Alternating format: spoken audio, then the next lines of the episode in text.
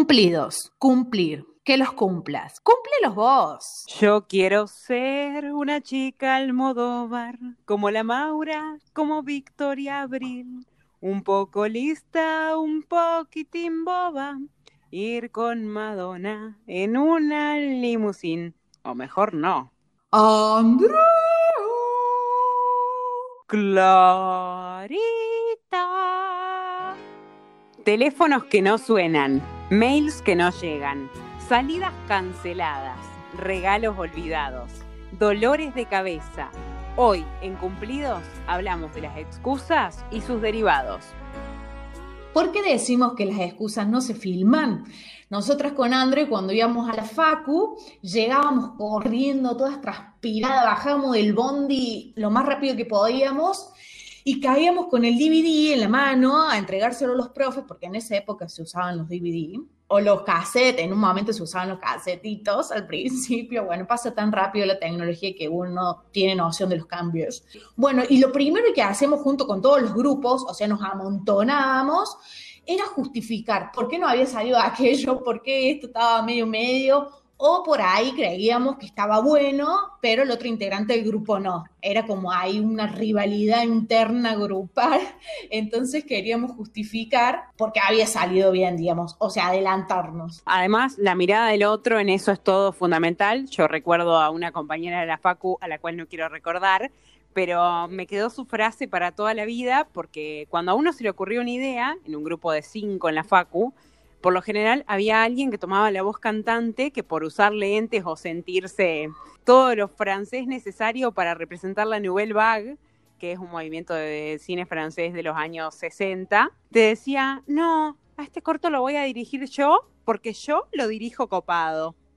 Jamás me voy a olvidar de esa frase, porque la mayoría de los que los dirigían copado son los que dejaron la Facu, creo que en mitad de segundo año, y los que nos recibimos éramos les boludites, poniendo una cosa detrás de la otra, corriendo con el DVD y aguantándonos que te digan, mm, este corto, la verdad que le falta. No, pero profesor, ¿cómo le va a faltar si yo le puse esto, le puse aquello? Y ahí te decían, las excusas no se filman. Pero no solamente pasa con los trabajos de la FACU, sino que también pasa en la vida real.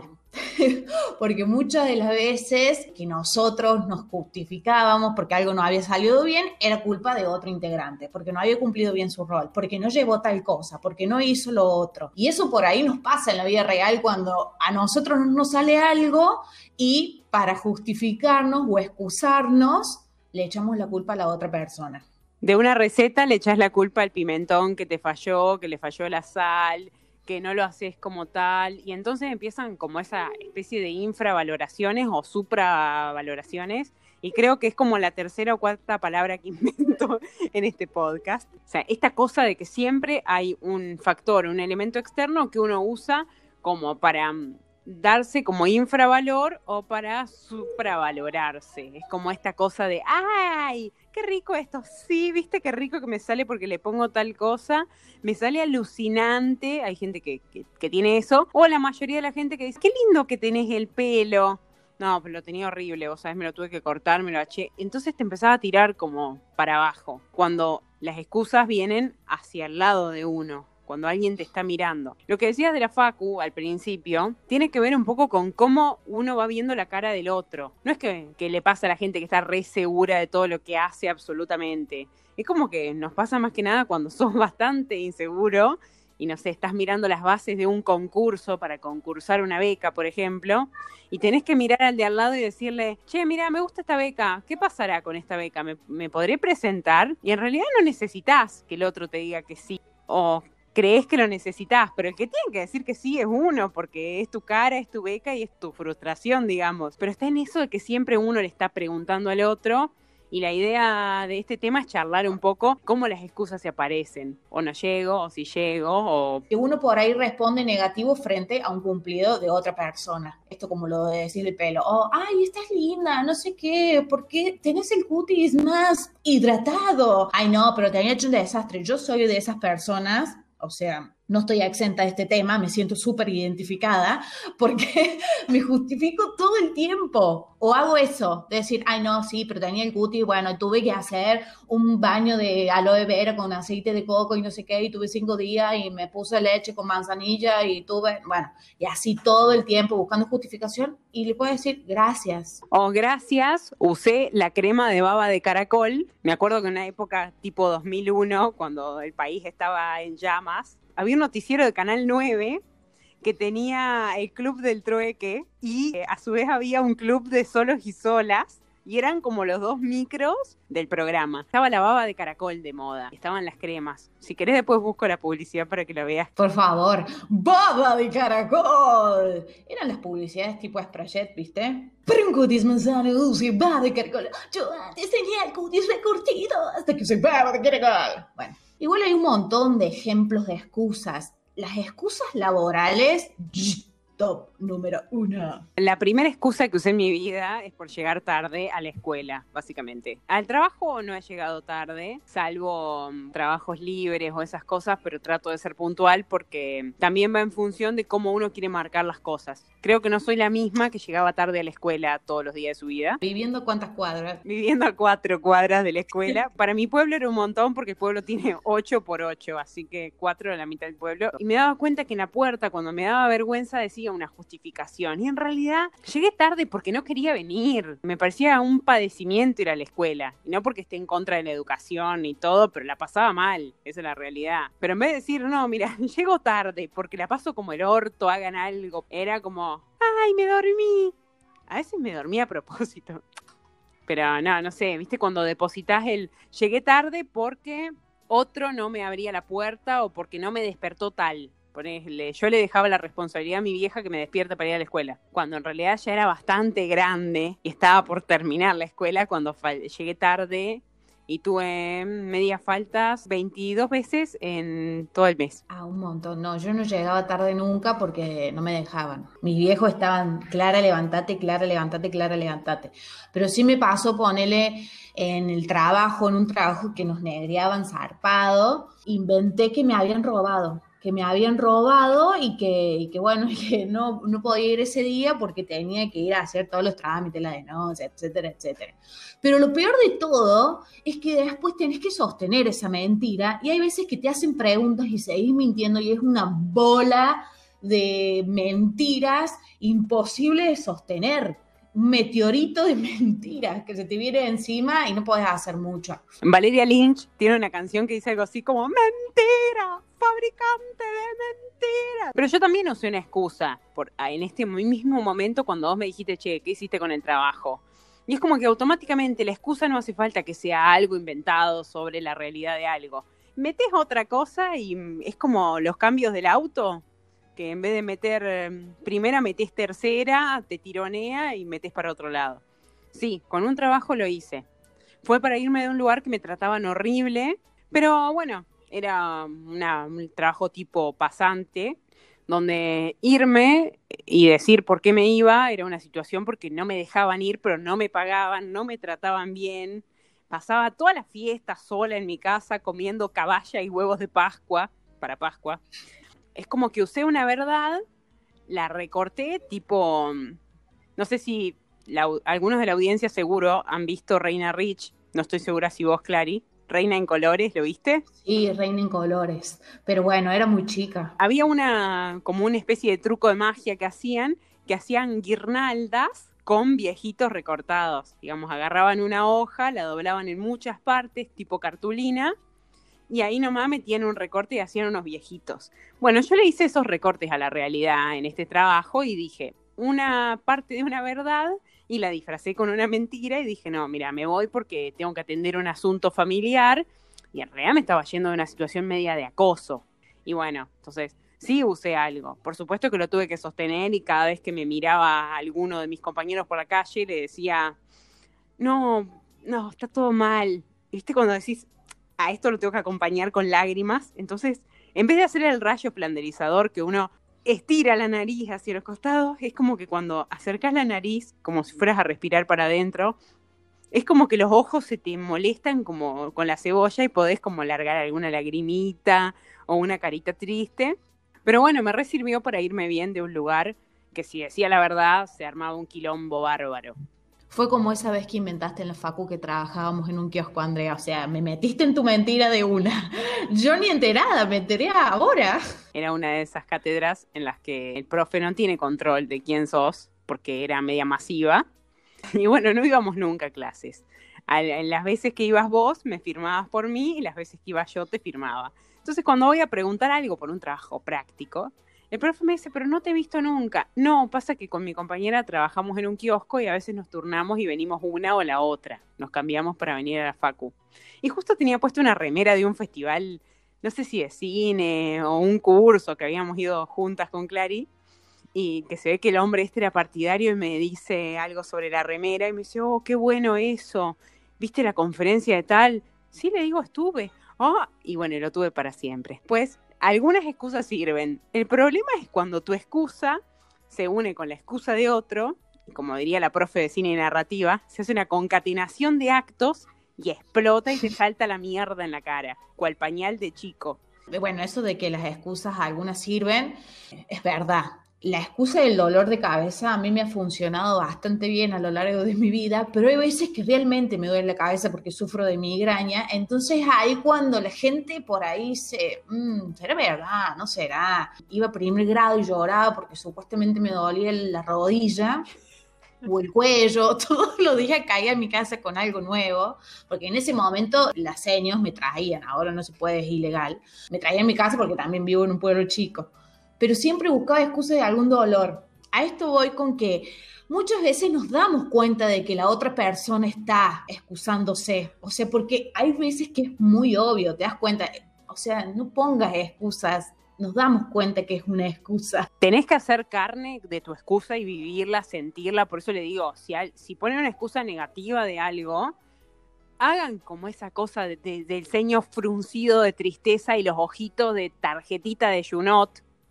que dicen feliz cumpleaños, pero no sabes si el otro está enfermo y va a ser su último cumpleaños, porque la cara del cosito ese me da miedo. Esos ojitos tristes de, de Junot.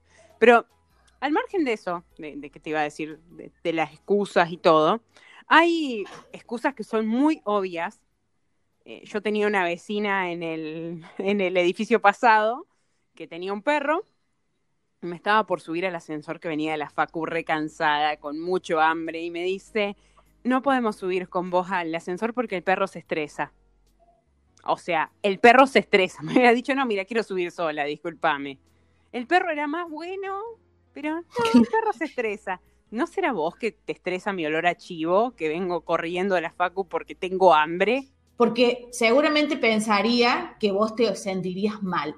Y vos por ahí cuando decís, no, la verdad es que no tengo ganas de juntarme, cuando te invitan a una juntada, podés decir eso tranquilamente. O capaz tenés ganas de estar en tu casa mirando una peli y está todo bien, pero buscamos excusas. O a la hora de atender el teléfono, ¿por qué tenemos que poner excusas? Por ahí alguien nos llama, no queremos atenderlo o atenderla. Y pasa el tiempo y después, ay, no, sí, porque estuve haciendo tal cosa. No, no hace falta tanto preámbulo, directamente, hola, ¿qué tal? ¿Me hablaste? ¿Qué necesitas? A mí me pasa con las videollamadas. O sea, gente que hace un montón que no te habla, te llama por una videollamada y es como, wow, qué invasivo, porque hace un montón que no te veo y me vas a ver así como de golpe y no sé, me produce como una doble cosa que o no contesto y no digo nada, y si la persona no me escribe no le digo ninguna excusa, o bueno, un día le digo, che, mira, ¿crees que videollamemos? Es algo muy general cuando trabajas fuera de relación de dependencia cuando alguien te llama en horarios que son tuyos, o sea que ya está, ya dejaste de trabajar, ya estás en tu casa viendo qué hacer de comer, qué comer, o simplemente no tenés ganas, y vos así, mm". en el teléfono fijo, la excusa familiar, si vivís con alguien, es decirle, ay, se está bañando. Pero con el celular, o sea, uno va al baño con el celular, va a todos lados. Entonces la persona insiste, insiste.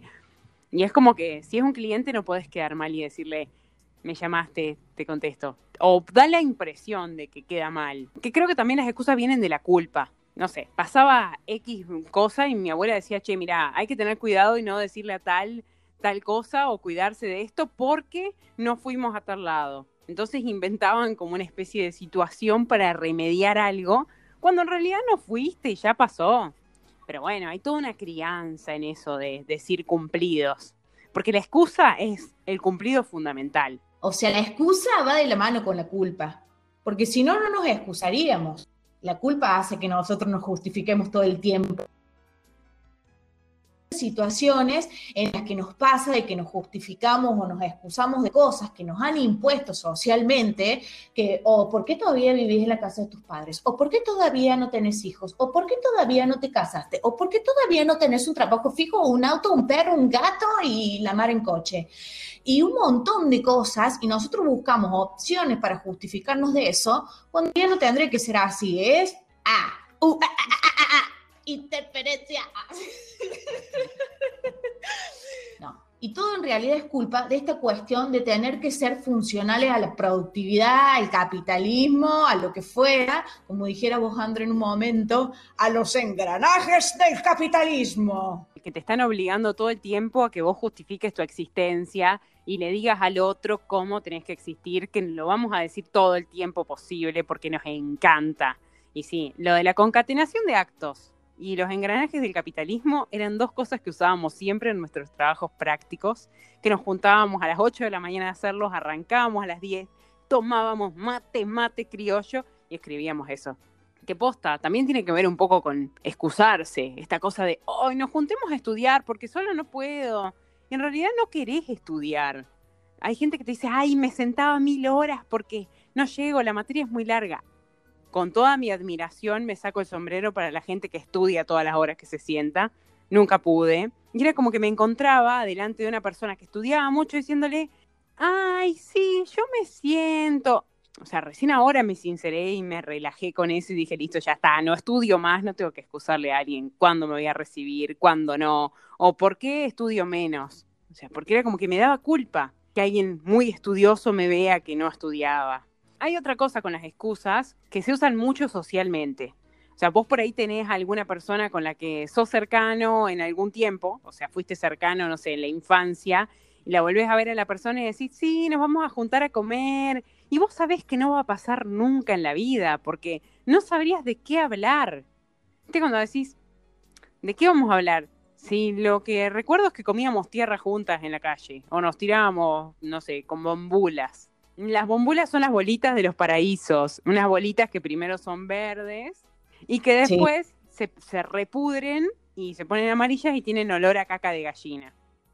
Sí, son blanditas, se arrugan y adentro tienen la semillita. En la casa de mi infancia teníamos un montón de eso y jugábamos a la guerra de las bolitas, pero decíamos bolitas, no bombulas, bombulas, bombuliñas, bombuleras. Eso de querer excusarse para no lastimar a la otra persona, y yo creo que es peor, o sea, termina siendo el efecto contrario, o sea, la contraindicación de la excusa. Porque la otra persona se da cuenta que le estás poniendo una excusa. O ponerle lo que pasa en el boliche, que vos lo contas. Oh, la excusa del boliche típica es, y estás bailando con alguien que te sacó a bailar y no querés bailar más porque te parece un pesado, porque no sé, no te cae, no te gusta, y es como que le sacás esta cosa de, ay, voy al baño y vengo.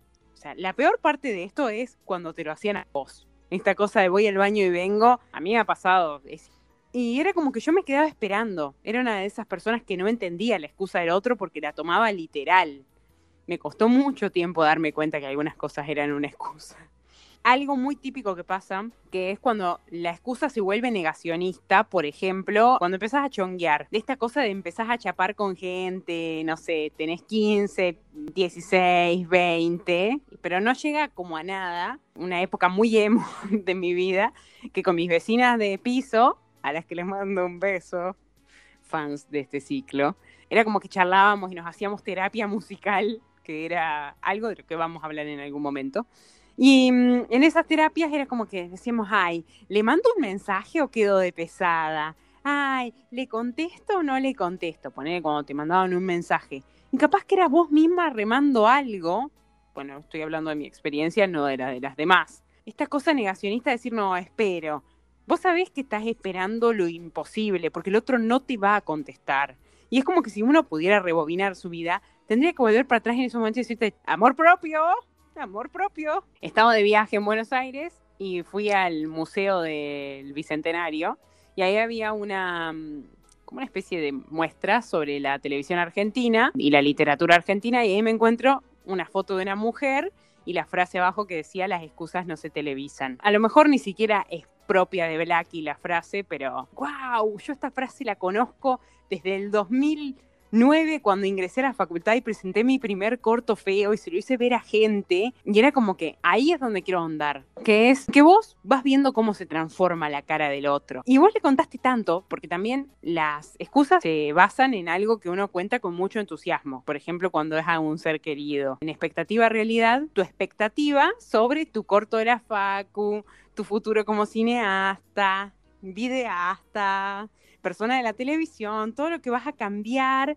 Entonces, el otro se imaginó que está hablando con Scorsese o con, no sé, Sofía Coppola, Francis Ford Coppola o el director de cine que te guste. Se imagina todo eso cuando empieza a ver el corto y ve tu entusiasmo que le vas a mostrar el corto y lo empieza a ver, ves que la cara de la otra persona se deforma y ahí entras a meter excusas porque sabes que eh, lo que hiciste no, no, es ni siquiera una publicidad del año 2000 tipo fresh y vení, probá. Igual lo aplicamos a los cortometrajes y a nuestra experiencia estudiando cine, porque bueno, fue lo que nosotras vivimos, pero se aplica a cualquier caso. Cuando le contas así de entusiasmado algo que hiciste a otra persona, sea un proyecto nuevo, sea, no sé, que pintaste tu pieza o que quisiste hacer una manualidad o le mostré re entusiasmada la foto de tu nuevo chongo y bueno, un montón de cosas y la otra persona es verdad, porque uno cuando hace ese tipo de excusas infla, infla, infla, infla, infla, infla, y después termina rebotando. Pero mal, pero no es que vos se lo estás inflando al otro para decorarle la realidad, es que estás reconvencida de que tu vida es buena, tu película es lo mejor, tu corto te va a catapultar a ser campanela, aunque no querría ser campanela ni que me paguen ni que me peguen, porque di siento con campanela en todo.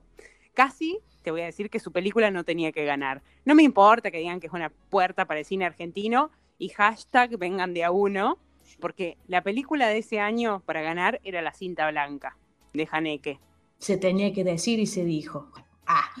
Bueno, yo uso el ah todo el tiempo. Ah, para justificarme de que probablemente fue rechoto lo que dije anteriormente y para no quedar tan mal, digo el ah tengo que adivinarlo de mis onomatopeyas diarias porque soy muy onomatopéyica. Bueno, y el A queda re feo, pero lo he escuchado en varias personas. Eh, ah, ah, nah, Cuac. Esa es la mía. Estoy diciendo algo, termina de decirlo y es como que automáticamente uno se autocensura con el A, el A, cuac porque es como que marca que sintió que es una boludez y antes de sentirse atacado por el otro, es como que dice, oh, listo, me voy a eyectar. Eyectar, una palabra que si la escuchan ahora, era la del, del VHS. Sí. Que apretabas eject y el video salía. Y bueno, también podía salir con alguna salchicha. Tengo un conocido que le metió una salchicha al VHS y se pudrió adentro de la videocasetera. Más allá de eso, hay otras excusas que son muy feas y que las usa la gente porque pasa con el gasto económico. O sea, cuando alguien gasta plata y se siente como inseguro o mal por gastar plata, te dicen esas cosas como, ay, yo te compro esto para hacerte un favor. O, ay, sí, le compré tal cosa a alguien porque pobre, no tiene plata. O sea, si querés hacer caridad, no se lo digas al que le estás haciendo la caridad, porque el otro no es que te está regalando una pestaña, te está vendiendo algo y el comercio no es solidaridad, es comercio. No es que le envolviste aire en una bolsa y se lo diste. Le estás dando un producto que la otra persona va a usar. Y si no lo usa y se lo regala a alguien, está genial. Yo tengo un montón de regalos de compras que la gente hace de lástima y me los regalan porque no los quieren. Y yo los uso con un amor bárbaro, porque digo, es un producto, listo, quisiste ayudar a alguien, genial. Pero no tenés que andar diciéndolo, no te van a dar, no sé, una, una cosita de Teresa de Calcuta. Bueno, y ahí es cuando vienen las contraindicaciones de la excusa. No hagas eso, lastima peor. Bueno, capaz está siendo honesto, te lo compro porque me das lástima. O sea, capaz es una excusa, es la misma verdad, pero no hace falta que digas que para vos. Bueno, pero te puedo dar lástima, genial. Decime, hola Andrea, ¿cómo estás? Te doy lástima, me, das lástima. Eh, pero no digas que me compras por lástima o me compras por pena, caridad o cosas. son justificaciones.